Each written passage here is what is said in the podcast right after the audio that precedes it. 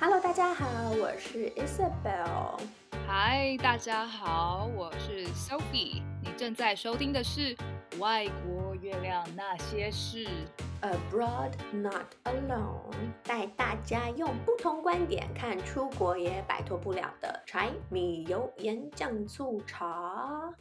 Isabel 啊，已经美国入秋了。外面大家都开始装潢他们自己每个人的家，有没有什么 virtual party plan 啊？目前呢是还没有确定的 virtual party plan，但是有在跟室友还有朋友讨论。但是呢，怎么样都跟之前的那种实际 party 的感觉会不太一样，所以啊，我真的好怀念去年这时候去参加朋友的各种圣诞趴，还有学校也有办很多圣诞趴，呃，不是圣诞，万圣节。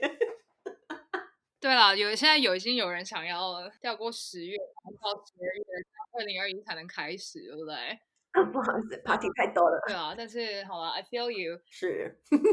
会因为现在其实根本就是开始很多各个美国的一年一度的重要节日要开始的时候。当然，我不是在说万圣节，可能对有些人万圣节是很重要的节日，但是接下来就是有感恩节啊、圣诞节啊、跨年啊这些活动等等的。但是觉得今年在这些活动啊，可能举办的方式又会跟以前很不一样吧。美国的某方面，我觉得社交生活啊。其实跟台湾真的有些不一样哎，你现在正在当学生啊，你这一年下来，你觉得社交生活如何？每天都多彩多姿吗？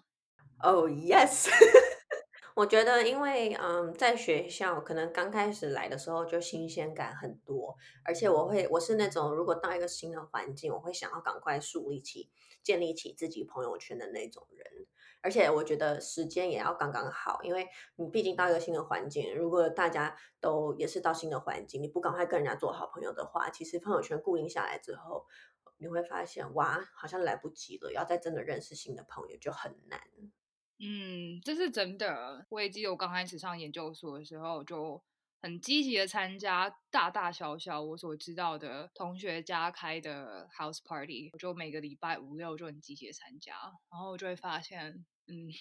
我自己没有那么爱了，因为有点累，有点强迫自己要社交，可是又知道这个是不得不做的方式，不然你很难认识学校的人。我研究所其实人没有那么多，有些人很厉害，有些人是全部人都认识，但是我我可能后来太累了，没有那么积极，我就觉得好，我觉得一个月去个一两个就差不多了。你现在在西雅图吗？你的社交生活长怎样？因为我觉得就跟以前在 DC 的学校生活，还有包括在 DC 外面的社交活动，感觉可能会有点不一样。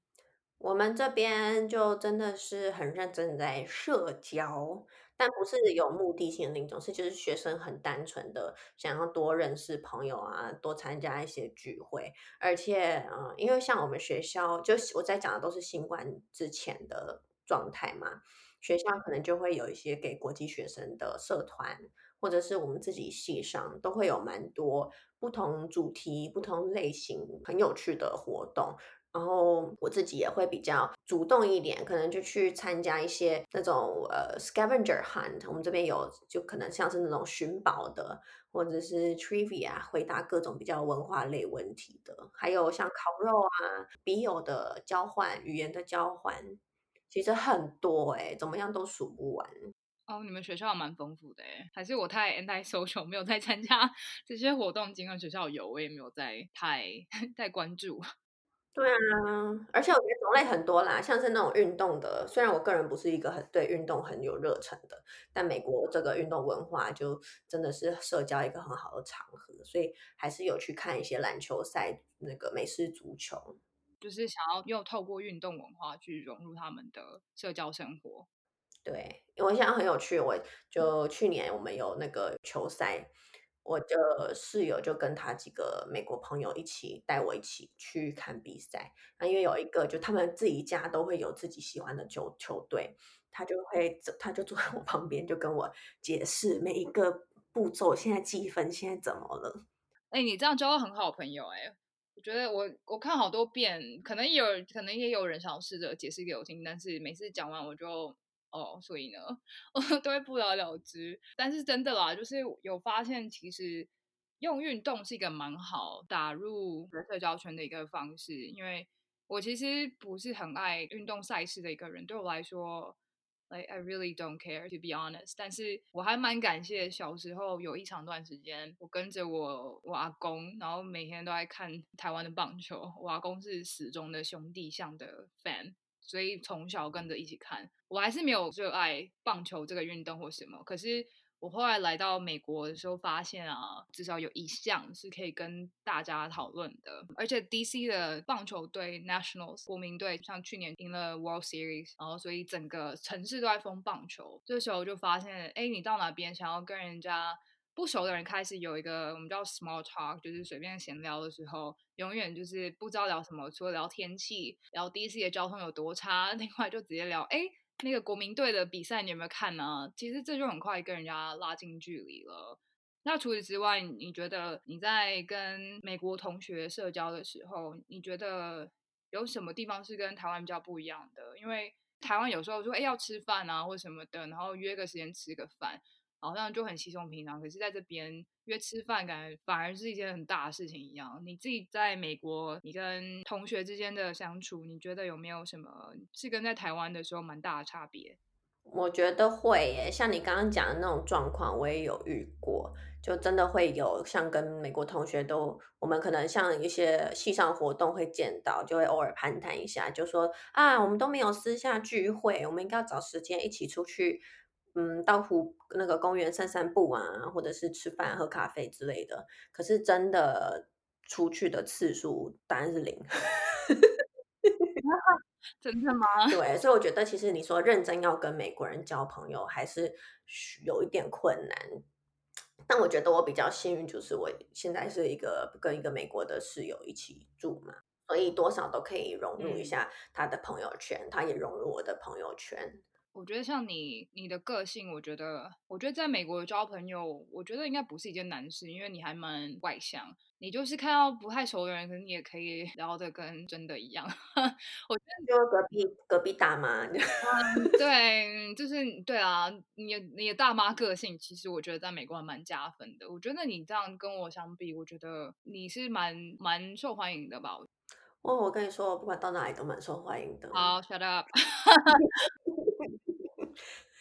铺那么多梗，不就是要让我讲这句话吗？我没有啊，我没有铺梗啊，我只是不小心掉进你的陷阱而已。对啊，可是就像我觉得，像 DC 的社交圈就比较不一样，因为 DC 是一个非常 career oriented，就是大家来 DC 其实都是为了工作而来 DC 的，所以这边很多美国各个地方，甚至是全世界学可能政治、国际关系，或是美国全国可能各个行业，只要跟政府或是政策有关系的人都会来到 DC。这边也很多律师，律师是满街跑的地方。在这样的状态下，其实每个人企图心都非常强，每个人都是所谓的。Type A personality 就是 A 型人格，非常的爱竞争，非常的有野心，有没有什么耐心，然后就是非常的积极，但积极的地方基本上就是为了他们自己的事业发展而积极。所以在 DC 有一个很特别的文化，叫做 Happy Hour 文化，就是基本上一到五每天可能五点开始到七点之间，很多的酒吧啊，或是有些很多餐厅啊，在 Happy Hour 期间就会。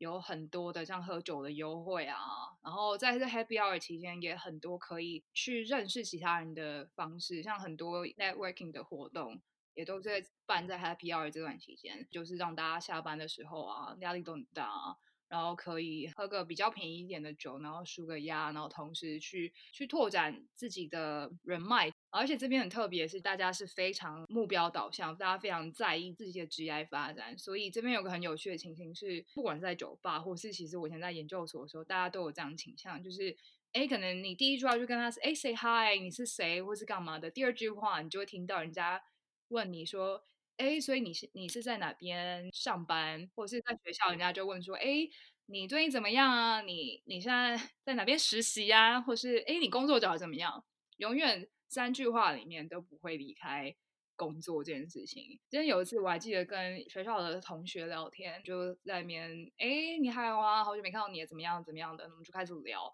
然后很有趣，我同我朋友就突然中断说说哦。我在等我们到底什么时候会聊到工作这件事情，因为我跟他很棒，我们三句话以后才开始聊工作，所以我觉得这对我们来说是一个很大的突破。你就知道我们这边的人其实都还蛮目的导向的，这有好处是大家彼此可以互相帮助，互相去交换信息，说哎哪边什么活动你可以去，我在那边认识什么人，或者是我可能认识某某某，说不定你也会有兴趣，可以介绍一下你们认识这样子。但是不好的地方就是说，这边有时候比较难，真的交到很知心的朋友。学校可能还好，因为即使大家可能有竞争，然后大家也是很就是未来职业方面导向，可是毕竟是个学校，所以相对来说会更单纯一点点。可是我觉得学校以外，真的要去交到朋友，真的觉得真的有点困难。我觉得我们这边就西雅图这边跟你们真的很不一样。聊天的话，真的怎么样都要先 small talk，就问一下最近过得怎么样啊，天气啊，或者是家里有没有什么有趣的事啊，有没有旅游计划，不会马上就说，那你现在在哪里工作？那个、那个那个对我们来说太多了。我们一句话之后，第二句话你要跳到正正题，没有第二句话，之后第三句话就要开始问到工作怎么样。我就会 Oh my God！我要去找别人聊天了。但是没有办法，这个就是 DC 的环境就是这样。老实说，我刚开始第一年来的时候，我很不能适应这样的文化。我也觉得，天哪，怎么大家都在计较彼此？现在在做什么？然后如果做的事情可能跟那个人比，可能不是那么厉害的话，你就会觉得啊，好像被比下去的感觉，就是会很多会有自己心里这样很多的小剧场或是 murmur 出现。所以我第一年是很不能适应的，但是后来慢慢的，也不是说我也变成跟他们一样，而是我也是会知道说，好，现在是个 happy hour 的场合，那其实大家来这边的目的是什么？那除了放松之外，可能为了也就是要拓展一下自己的人脉这样子。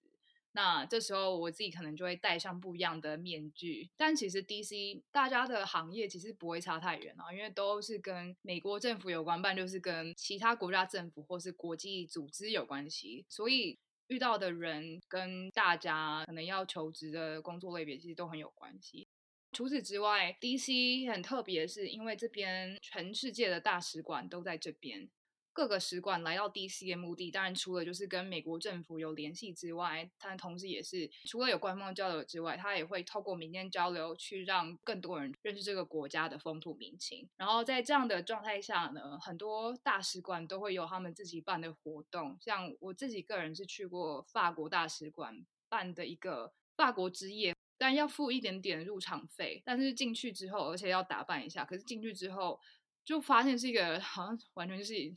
我根本就是小朋友，然后突然进入成人世界一样，因为身边的人很多，各国的外交官啊，或者在一些国际组织工作，或是一些美国政府官员，会在这这样的活动场合上会认识、会遇见。那除此之外，我有听过像意大利大使馆，每年大概就是这一段时间，就是快要到万圣节这段时间，他会办那个化妆舞会这样子。像智利使馆可能会开一个画展，focus 在智利的画家，然后像。沙乌地大使馆，它有开过沙乌地的时尚秀，每一年可能会有两次，周六周日，整个使馆街会开放给所有人去免费去参观，这样。这是一个在 COVID 以前还蛮棒，也蛮特殊，就是只有 DC 才有的一个去不一样有社交体验的一个方式，这样。嗯，你刚刚说 Embassy Roll，我我只有想到我们这边有一个叫做 Greek Roll。那个是兄弟会跟姐妹会聚集的那个派对的街，可能美国各各大大学可能都有吧，非常的美国各大大学都有吧。大家都说 DC 有点无聊，反正就是一个某方面有点单调，但同时又其他美国其他地方不会有的一些活动这样子。听起来 DC 是一个非常严肃的地方。不会啊，哪有严肃啊？我刚刚讲那个博物馆不会想去吗？很好玩呢。好啊，而且很有涵养哎，你会学到很多。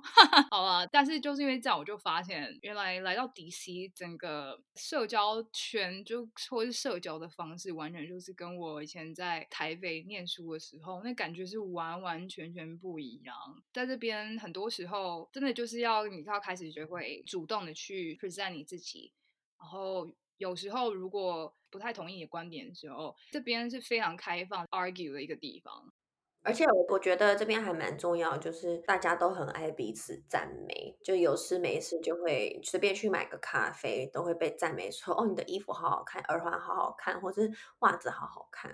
陌生人对不对？陌生人，但是当然是如果认识的同学之间的赞美就更不用说了，就可能因为彼此如果在社群上加好友，偶尔大家。就 po 一些照片啊，或者是作品啊，就会见面的时候就互相赞美说，哦，你好，我好喜欢你之前拍的那个什么影片哦。但其实根本没有看，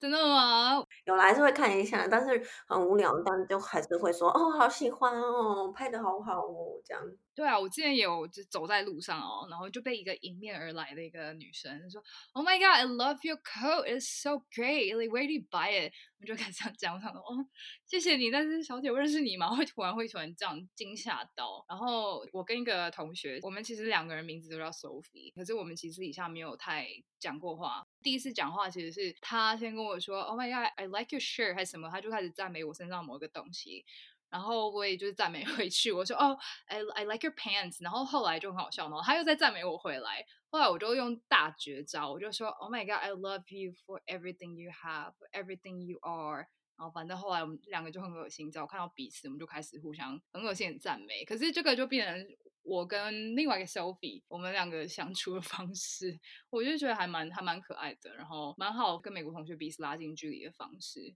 我相信赞美这个东西应该是全世界都通用的吧？没有啊，你在台湾又不会随便路上这样每次去赞美人家。是啦，我在台湾其实台北街头上，我就突然背个包包，然后突然被一个女性突然拉住，她说：“天哪，你的包包好好好看，为什么？我想你要抢我吗？” 就会那时候会觉得你是有目的。可是那我看着他，可是他旁边就站了一个男生，那个男生有点吓一跳。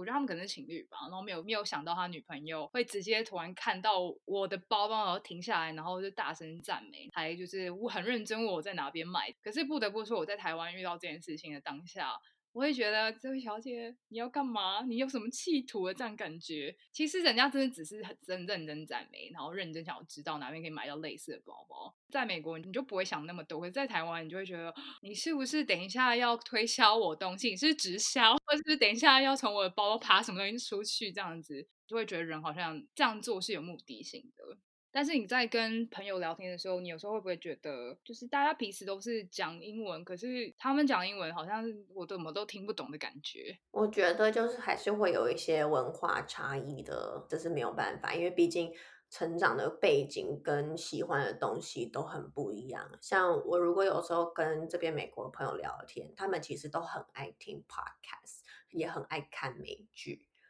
那有时候他们这可能最近夯的，我不晓得。他们聊天的时候，我就会哦，我们不知道哎。可是你又不能够讲自己不晓得，就是多听，然后回家就自己赶快查、猛看这样子。嗯，我也有这样的情况，而且我发现这边的人很喜欢看过的以前的电视剧，或是比较旧的电影，他们很喜欢从里面引经据典，然后很多时候我都都想在讲什么，每次就变成自己一个人呆呆的在那边陪笑，可是大家都好像很有共鸣，有时候都会觉得局外人的感觉，但这个就是没有办法，因为这个就是一个文化的 gap。然后刚刚像我讲到体育也是。聊天聊天也会很常讲说，那个这个礼拜谁对谁那个分数怎么样，整个哪个过程什么好精彩啊！因为我就没有兴趣，我也没看，我就会开始放空。你要不要挑一个体育来来喜欢一下啊？我挑个体育哦。对啊，我觉得最能够让我看得懂的多少还是篮球，就篮球比较让我可以你知道有那种振奋。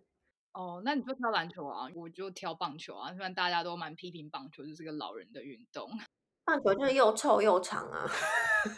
哪有？我跟你讲，你要自己去。哎、欸，我这样讲要被打。对，你要，可是你要自己去现场看过棒球。我看啦，又臭又长。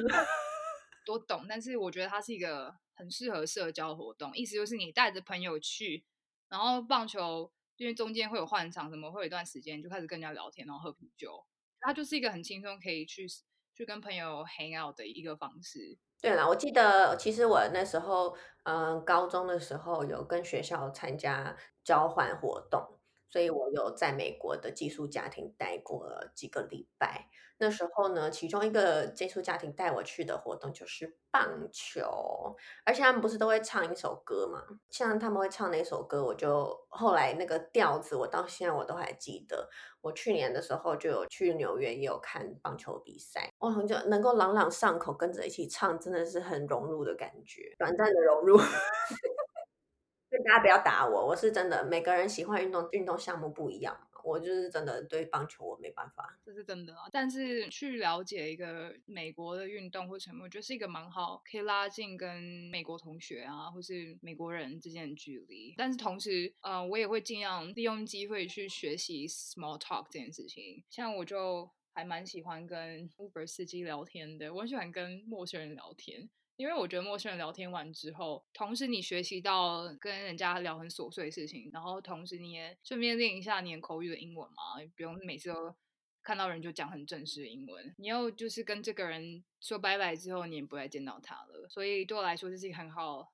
学习 small talk 的方式。所以 Uber driver 啊，或者在星巴克我在等我咖啡的时候，也会跟那个。星巴克的 barista 就是也是闲聊一下。我之前在外面排队排一个 bakery，然后就跟一个前面的太太聊天，因为我们都觉得排很长，我们就开始闲聊，闲聊到就是突然变成一个 networking 的场合。我们工作的性质很类似，因为他没有带他自己的名片，所以只差他要给我名片，然后跟我说他是谁，然后之后如果有工作上的话可以去联系。对，我觉得大家也不要害怕不聊天，或者觉得为什么这个人要跟你聊天。其实有时候很多。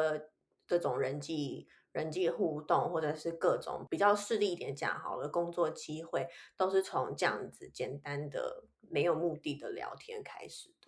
对啊，那说到工作方面的 networking，我觉得也还蛮值得聊，因为 networking，我觉得它是一个非常美国的一个文化。我觉得在亚洲其实你很少听到 networking，但拓展人脉你会听到，可是 networking 在这边几乎就是每个人你如果要出来找工作，你必须要做的事情。这不是只仅限于我以前可能听到 networking 拓展人脉，到在亚洲可能是商人啊，可能他们需要。拓展他们的生意，所以需要拓展他们人脉。可在这边是各行各业，你不管怎样，你就是要做 networking 这件事情。不管是去跟校友、跟朋友的朋友，然后如果他们的工作是你以后有兴趣的工作的话，透过跟他们约个咖啡出来，然后聊个天，问一下他们在做什么，然后问一下你有兴趣的职位有什么消息，有什么更 detail 是你可以知道的，你可以怎么样准备，然后甚至直接问说，哎，现在有没有开缺的机会等等的。这件事情在美国稀疏平常，可是刚开始来这边的时候，again 我也是不是很能适应，因为那时候会觉得，哎，networking 如果直翻成中文，虽然叫拓展人脉，但是它的目的好像就是希望那个你认识的人可以引荐你。某方面，你其实用中文来讲，是不是好像哎，就要靠关系或者走后门一样？可是这件事情在美国。你就是不得不这样，就是需要人家去引荐你，你这样才能在众多申请工作的人拿到面试，甚至拿到正职的机会。你呢？你你现在在找工作，你现在的体悟是什么？我目前呢，像你刚刚讲到拓展人脉这件事情，我其实在刚来美国的时候参加很多。我们系上办的这种 networking event，嗯，上课的时候其实老师也都会讲到说，美国有数据啦，是说美国好像七十五趴的工作，其实在登上网之前就已经会透过人脉去找到适合的工作的人了，所以人脉这件事情是真的非常的重要。但是我们在西雅图呢，大家都还是以先交朋友，或者是我觉得可能是因为像我现在是学生，目的性没有那么强，就交朋友就单纯的说，哦，我喜欢跟你做朋友，我们可以聊得来。然后等到呃真的开始要找工作的时候，就突然会想到说，哎，我不是之前有认识那个谁谁谁，搞不好他可以有机会介绍我。公司里面的工作，所以这个时候呢，我觉得很重要的是自己不要先画地自限，就可以先探探口风，可以传个讯息问问那个朋友说，哎，我对这个公司有兴趣，然后想要投类这个类型的职位，你们有没有在找适合的人？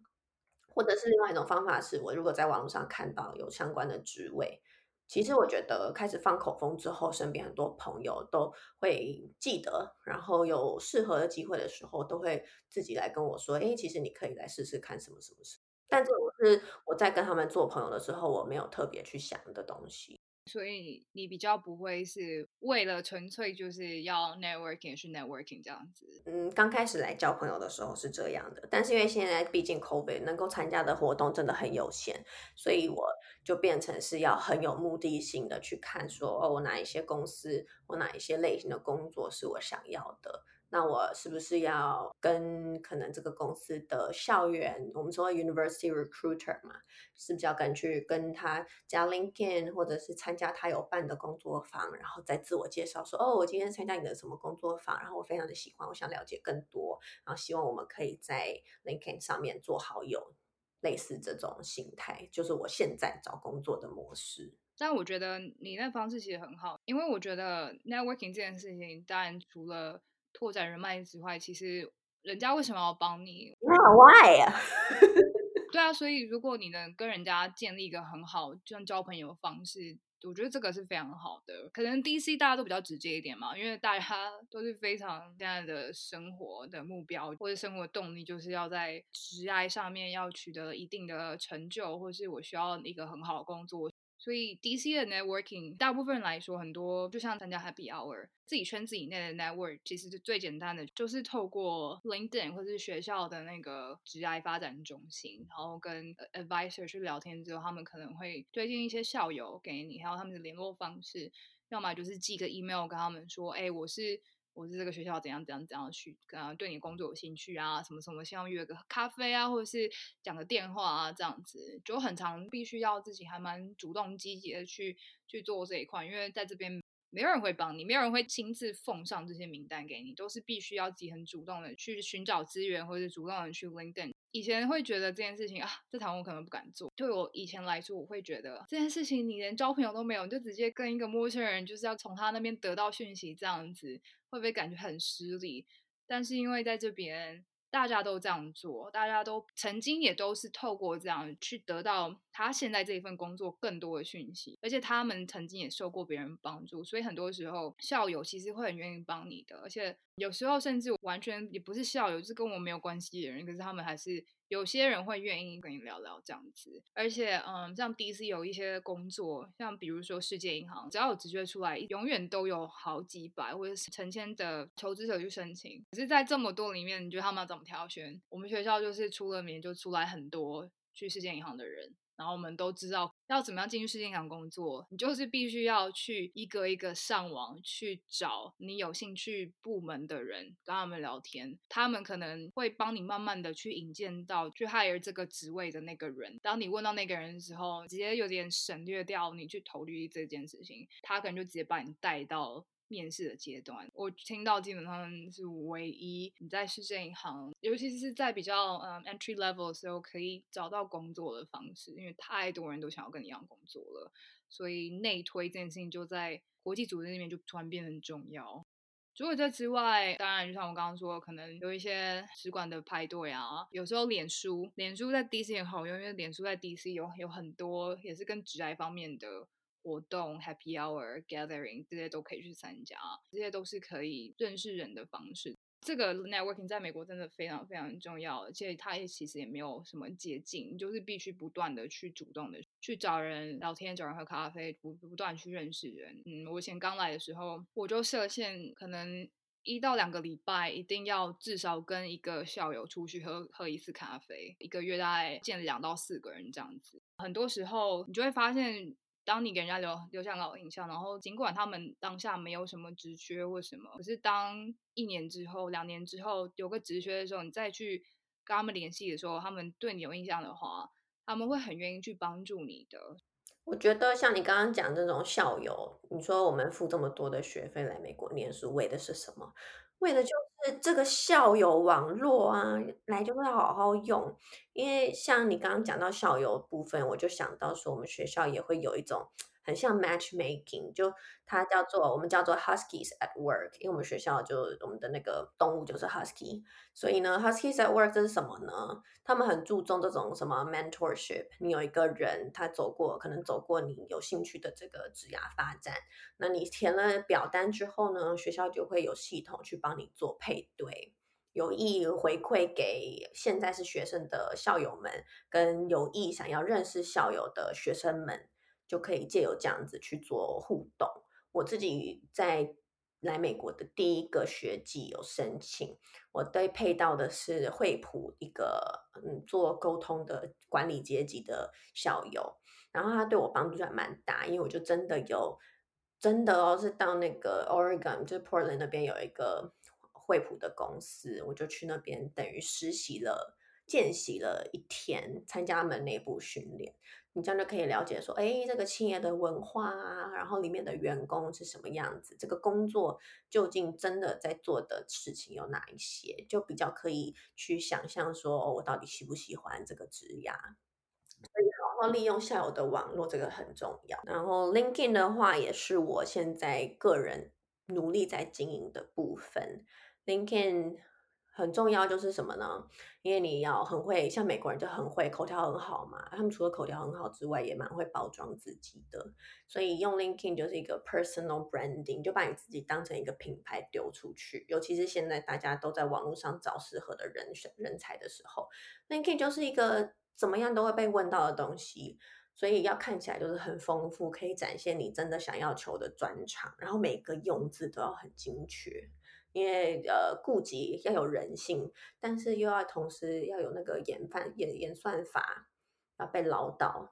就现在，Linkin 也把我弄到快抓狂了，这样。但是没有办法，这些都是必经的过程，因为毕竟美国在人跟人之间的互动，跟就是包括延伸到求职，因为求职到最后一次都是跟人有关系嘛，因为是谁要 hire 你，谁要引荐你。谁喜欢你，要不要用你，这些都到最后都是跟人有关系。如果你想要给对于来美国求职，或是好，先分两个好了，你有什么很好的意见，或是一些 tips，就是想要给像想要在美国交美国朋友的人，还有想要在美国求职的人的一些小 paper。我自己的话，我觉得如果是初来乍到，刚到美国，嗯、要积极认识人的阶段。如果啦，有朋友或者是有朋友的朋友邀请你去参加他们的派对的时候，绝对不要说不，除非是在一个那种很 sketchy 然后很危险的地方，你你那个就自身安全考量，你也说不。但是基本上我都会说好啊，我要去参加，因为借由这种参加，你才可以比较真的去认识。美国的朋友，或者是各国的朋友，然后建立自己的那种呃人脉网络。因为下一次如果你在这个 party 认识的朋友，他自己也有一个派对的时候，他就会说：“哎，你还想不想要来参加？”然后就好啊，好，我去。就是借由这样子，就不断不断的扩大自己的交友圈。这个是自己个人社交的部分。然后另外一个像比较工作专业的呃人脉的话呢，我还是尽量要保留比较人性化的部分，就是不要让人家觉得说我是很有目的的在接近你。我可能认识了之后，像现在 COVID 嘛，还是偶尔也会传一点讯息啊，问一问好不好啊，然后每次就打个电话慰问一下，间接的就说哦，我现在怎么样？然后因为我回来念书了嘛，为什么要回来呢？因为我想要找工作。然后慢慢带入说，那你想找什么工作呢？哦，我想找这类型的工作。然后这时候，如果对方很喜欢你，他其实自己就会主动告诉你说，哦，那我可以推荐你去几个公司。然后如果他有认识的人的话，你就说可以间接的讲一下说，哦，那我这样如果有履历的话，我怎么给比较好？我怎么 reach out，人家会比较方便，环环相扣，环环相扣这样子。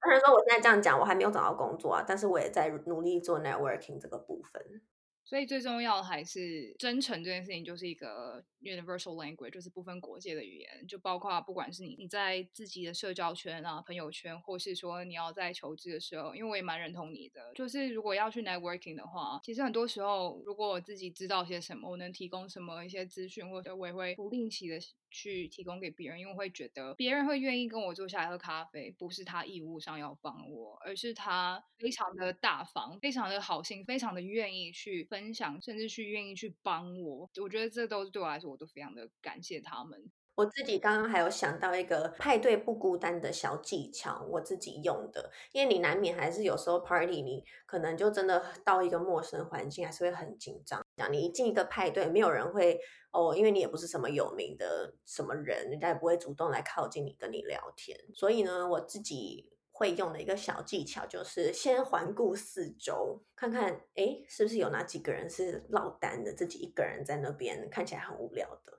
那我就会先去跟那个人开始聊天。那其实这是一个很好的嗯融入派对的技巧，因为其实那个人会在那边站着，看起来很无聊，他其实也很希望有个人可以去跟他聊天。这时候你就可以 take initiative，你就主动去跟他开始攀谈。其实搞不好他就会在这个派对里变成很好的朋友，也说不定。所以 Isabel 意思就是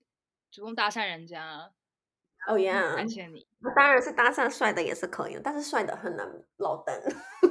嗯，好，这其实基本上就是我们可以哎，怎么不理我？这一集我们外国遇到那些事，想要跟大家分享。我们觉得美国跟台湾很有趣的，在人际互动方面，跟包括我们在求职人际上需要做的不一样的一些努力，跟一些遇到。不一样的情境，这样子。那